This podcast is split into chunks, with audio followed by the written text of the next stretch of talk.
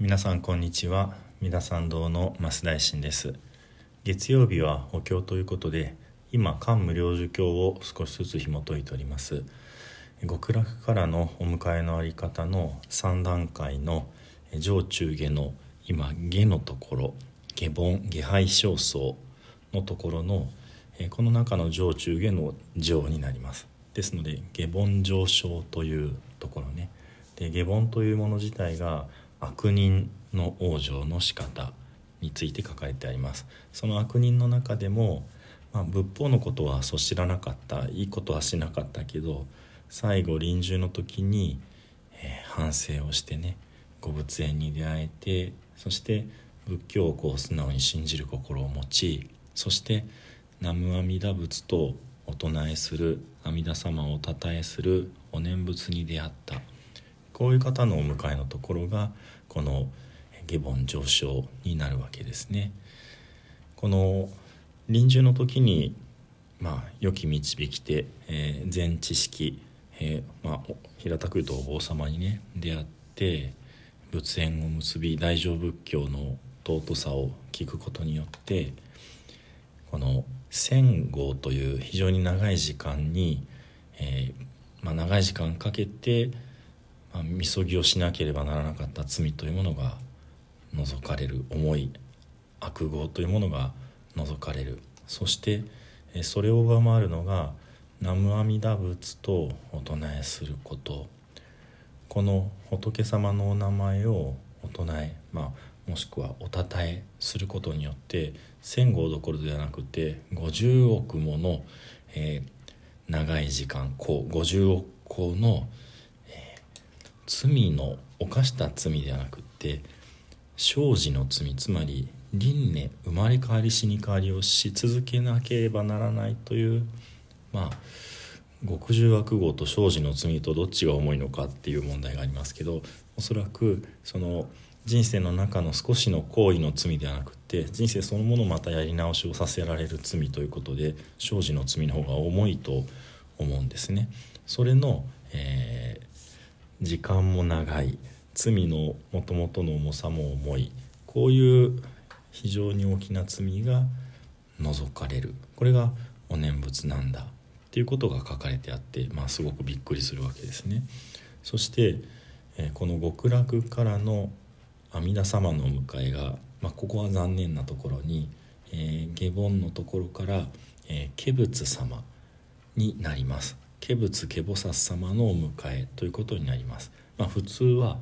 えー、本当の阿弥陀様がドーンといらっしゃって周りに本当の菩薩様たちがいらっしゃってその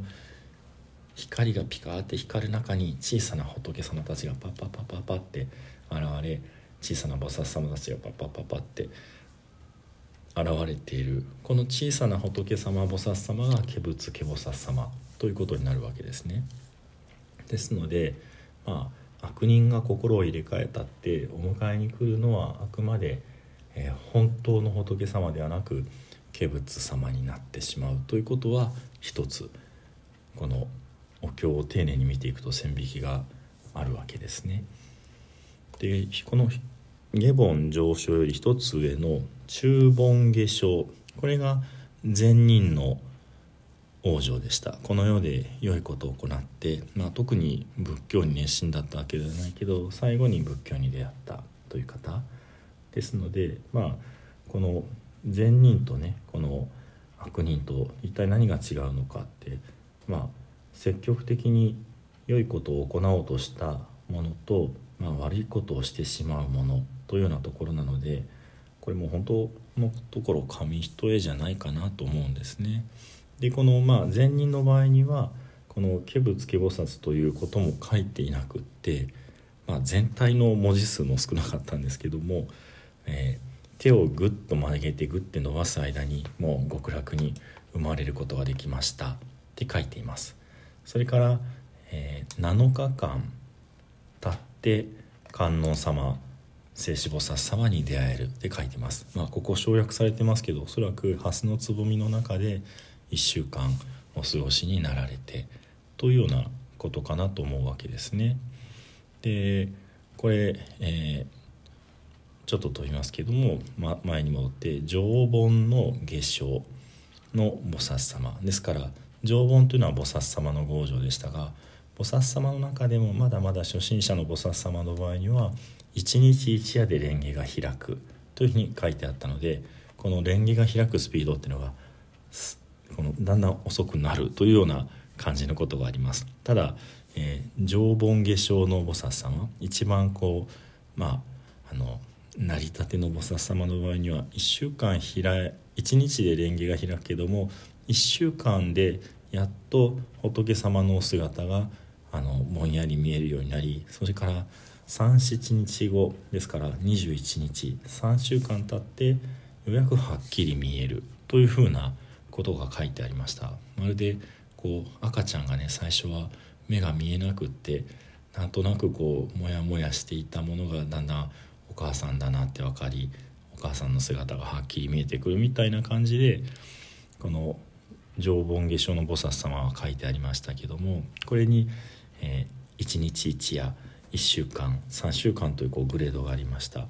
このことが、えー、中盆下生の善人の王女の時には全然詳しく書いてなくって1週間経って観音様と聖子菩薩様に出会えるというふうな書き方になっています、まあ、ですのでおそらくハスがパカって開いてここに阿弥陀様いらっしゃらないですね。ちょっと寂しいですけども。ですのでこの本当の阿弥陀様のお姿がまあ拝めるというまあグレードっていうと嫌な感じですけどもは、えー、中盆の中小の方まで、えー、熱心な在家の信者の方まででうん仏教にそもそもこう関心がなかった方になってくると阿弥陀様ではなくて観音様聖子菩薩様まあそれでも素晴らしい大菩薩様ですけどから出会うということになるのかなって。でさらに今の、えー、下凡上昇の方の場合には、えー、化仏化菩薩様のお迎えに預かるということですね。ただそのお迎えに預かった時に前回もお話ししましたけども、えー、行者の前に化仏化菩薩様が至ると書いてあるのでやっぱり最後はね主にお念仏をして行者になっていただく必要があると思います。そしてこの悪人だった彼に向かって「えー、善男子よ」ってこう褒めたたえておっしゃってくださる「お利口ちゃんでしたね」みたいな感じですよね。そしてあなたは、えー、仏の名を唱えた称えたがゆえにもろもろの罪が消えたんだって。だから私がこうやってあなたを迎えに来ました。っていうようなことでなんで怨念仏しなきゃいけないかっていうのは、まあ、罪をねこう消去して、えー、ようやく仏様のお迎えに預かれるような、まあ、我が身となるということなんですよね。そして、えー、ここからが、えー、今日の新しいところになりますけども「えー、サーゼ合意行者即見軽仏光明変満号室このあなたが、